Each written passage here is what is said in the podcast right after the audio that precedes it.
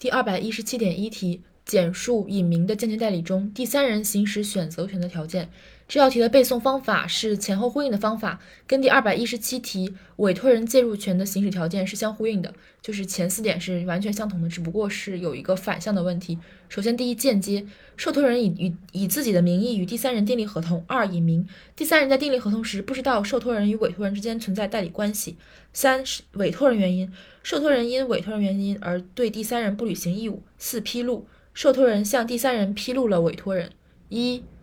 间接二隐名三，呃，委托人原因四披露。